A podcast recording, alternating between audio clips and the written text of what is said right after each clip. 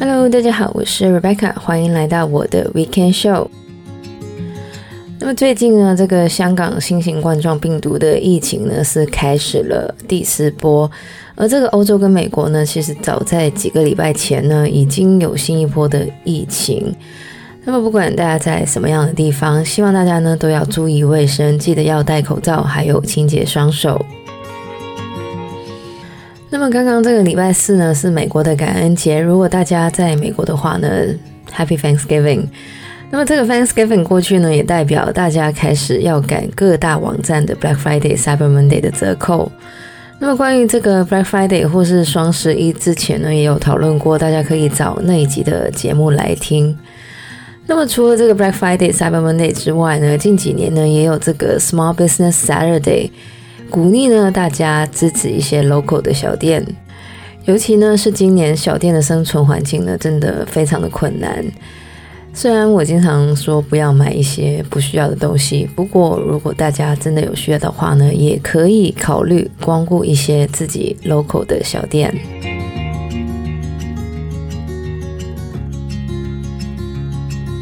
好了，那么看到标题呢，也知道这个礼拜要讲的话题呢，跟这个塑胶有关。如果有人问你今天吃塑胶了没，感觉是一个很白痴的问题，因为大家呢都知道塑胶是有毒的。我们为什么要吃塑胶呢？但是如果我告诉你，根据这个统计，我们的海洋里面的塑胶含量竟然高达一点五亿公吨的时候，这一个关于吃塑胶的问题就不那么白痴了。那么这个礼拜呢，其实要来说到的呢，就是这个英国绿色和平海洋专案负责人 William McCollum 在二零一八年写的一本书，叫做《How to Give Up Plastic: A Guide to Saving the World One Plastic Bottle at a Time》。中文的书名呢，叫做《减塑生活与塑胶和平分手，为海洋生物找回无数蓝海》。非常长的一个名字。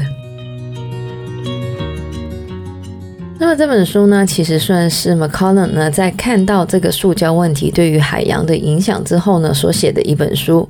里面呢主要是要大家关注所谓的一次性塑胶，还有呢就是我们怎样在个人的层面与塑胶分手。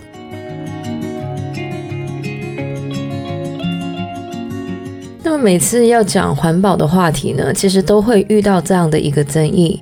全球七成的污染呢，其实是由一百家的企业造成的，但是呢，却把环保的责任归咎于个人，是不是把目标放错了呢？当然，企业对于环保的影响呢是毋庸置疑的，但是呢，很多人其实也低估了个人的力量。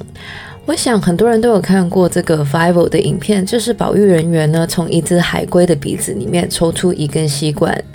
很多人在看完这支影片之后呢，开始正视了塑胶吸管对于海洋污染的影响，而这个影响呢，也因此让很多的企业甚至是政府呢，宣布禁止使用塑胶吸管。那么这个故事要来告诉我们的是，个人作为消费者或是公民呢，其实是可以用我们的选择来影响企业甚至是国家。那，除了海洋生物会受到塑胶污染的影响之外，作为人类，我们到底为什么要关注塑胶污染呢？塑胶呢，其实大概只有一百年的历史，但短短的一百年的时间，塑胶已经渗透了我们的生活。基本上，我们的衣食住行都离不开塑胶。当然，塑胶为我们带来便利，在医学的领域上呢，也非常的重要。但是呢，进入我们历史不到一百年的塑胶呢，却要好几倍的时间才能分解。尤其呢，是过去二三十年，我们大量的制造一次性使用的塑胶。如果我们不去正视这个问题，到了二零五零年的时候，海洋里面的塑胶将会比鱼群的总重量还要重，而我们的下一代将会需要用更多的力气才能清理这些我们的上一代，还有我们制造出来的塑胶垃圾。那么说到这个塑胶垃圾呢，首当其冲的就是塑胶瓶还有塑胶袋。这也是呢，每当有台风过后呢，最容易在沙滩上看到的塑胶垃圾。那么书里面呢，就指出呢，这个可口可乐，也就是世界上最大的饮料制造商呢，一年会生产一千两百亿个塑胶瓶。那么这些瓶子连起来呢，是可以环绕地球七圈。当然，你会问，塑胶瓶不是可以回收吗？是也不是。我之前在 Greenwashing 那一期的节目里面也有说过，其实我们丢弃的塑胶瓶或塑胶袋呢，只有少数会被回收。更多的呢是会被送到堆填区，或是送到一些发展中的国家，让别人为我们的垃圾付出代价。而这一些塑胶垃圾之所以会流落到海洋里面，很多时候都是因为不当丢弃，或是在运送过程中吹落而进入海洋里面的。而除了塑胶袋跟塑胶瓶之外，微塑胶也就是 microplastic。也是一个近年受到关注的议题，尤其呢是会出现在护肤品里面的 microbeads 呢，更是引起了很多消费者的反弹。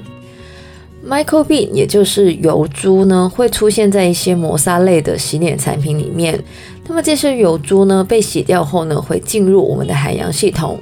而海洋生物呢，也会在不知情的情况下吞噬了这些油珠。那么，如果只是海洋生物吞噬了这些油珠呢，好像感觉跟我们没有关系。不过要记得，塑胶是石油提炼出来的化学物，对生物呢是有害的。虽然就像刚刚所说的，塑胶只出现了一百年的时间，因此呢，长期吞噬了塑胶的海产对于人类的影响的相关研究呢，还没有一个定论。但是作为食物链的顶端呢，我们其实也没有办法避免海洋里面的微塑胶。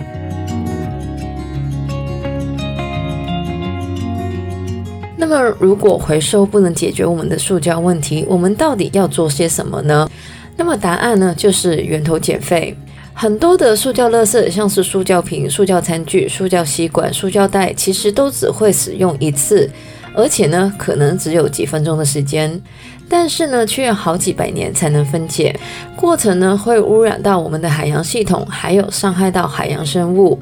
这样说出来呢，感觉真的是非常的划不来。也因此呢，我们必须要好好的正视我们对于塑胶的 addiction。那么，在这个《How to Give Up Plastic》这本书里面呢，这个 McCollum 呢，其实为读者规划了怎么从不同的面向来跟塑胶分手。首先呢，这个 McCollum 呢就建议大家从这个浴室开始，建议呢大家多使用没有包装的盥洗用品，像是以肥皂代替沐浴液，用天然的海绵替代人造的沐浴海绵，避免使用有 microbeads 的产品，还有呢就是使用以瓷或竹签做成的棉花棒之类的。那么针对女性用品呢，其实我个人呢就非常推荐这个 menstrual cup，也就是经期用的矽胶杯。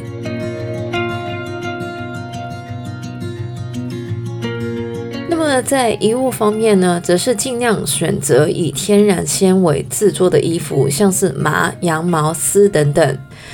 那么针对这个棉呢，当然棉是一个天然的纤维，但是呢。在制造棉的过程呢，需要大量的水资源，而且呢会使用很多的农药，所以呢可以的话呢，还是要选择有机棉，或是现在呢以竹或是尤加利树制造的衣料呢，其实也比棉更加的环保。另外呢，当然也就是少买一些快时尚的衣服，除了这些衣服呢，大部分都是用合成纤维做成以外呢，这些衣服的制造过程呢，会造成水源的污染。当然，关于这个坏时尚呢，其实也引申出了一些关于贫富的争论。那么这方面呢，可能之后跟大家补充，因为呢是一个蛮复杂的议题。那么最后呢，在厨房里面呢，这个 McCollum 呢，则是让大家准备购物袋，并且呢，尽量到一些裸买的店，也就是可以自己带容器去买东西的店。这样呢，就可以减少塑胶的包装，而就算你家附近没有这样的店，大家呢也可以呢跟自己附近的超市反映他们的产品过度包装。像之前呢，英国非常有名的玛莎公司呢，就因为把香皂包在这个塑胶盒子里面，而引起了社交媒体的公关危机。最后呢，玛莎也是立刻就事件道歉。这件事其实也反映出，其实个人的力量还是可以影响企业的。另外呢，就是大家可能经常会听到的，像是自备自己的咖啡杯、水瓶，还有餐具，减少购买塑胶包装的食物跟饮料。而如果你真的需要购买的话呢，也应该选择不是塑胶的包装，像是玻璃瓶或是铝罐之类的。最后呢，大家也要注意，像是咖啡胶囊或是茶包里面呢，其实都有隐藏的塑胶。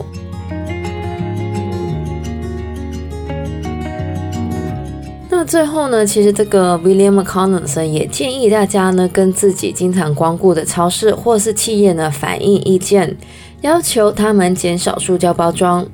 那么里面呢有一个比较 passive aggressive 的建议呢，就是。在你买完东西之后呢，把这个塑胶包装当场就拆了，留在这个收银的地方。因为呢，消费者不应该为企业的塑胶污染而负责。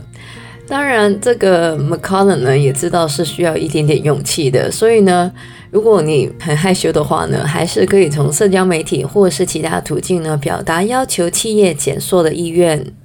那么这些看似个人开始的运动呢，好像有点微不足道。但是，其实世界上很多关于社会议题的活动呢，都是从个人开始的。那么，其中最有名的呢，应该就是这个 Greta Thunberg 的故事。他原本一个人在瑞典开始的这个针对气候变化的罢课行动呢，到了二零一九年，变成一个带领全球不同国家的学生走上街头，要求政府正视气候变化的游行。那么，他的故事呢，就是一个个人运动变成社会运动的最佳例子。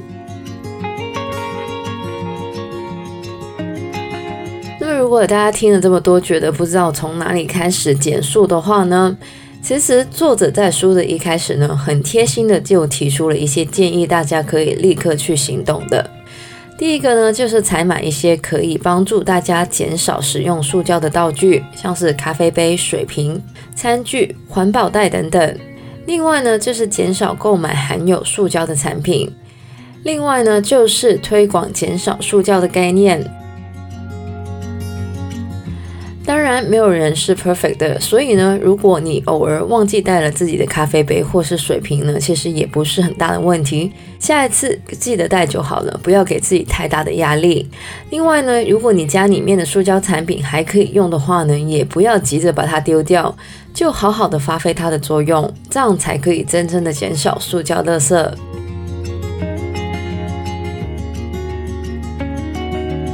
那么以上呢，就是我们这个礼拜的节目内容了。喜欢我们节目的朋友呢，可以在不同的 Podcast 平台上追踪或点评我们的节目。我们节目呢会在每周日的八点钟更新。希望大家有个美好的周末，记得要戴口罩、多洗手。我是 Rebecca，谢谢大家收听，我们下个礼拜再见，拜拜。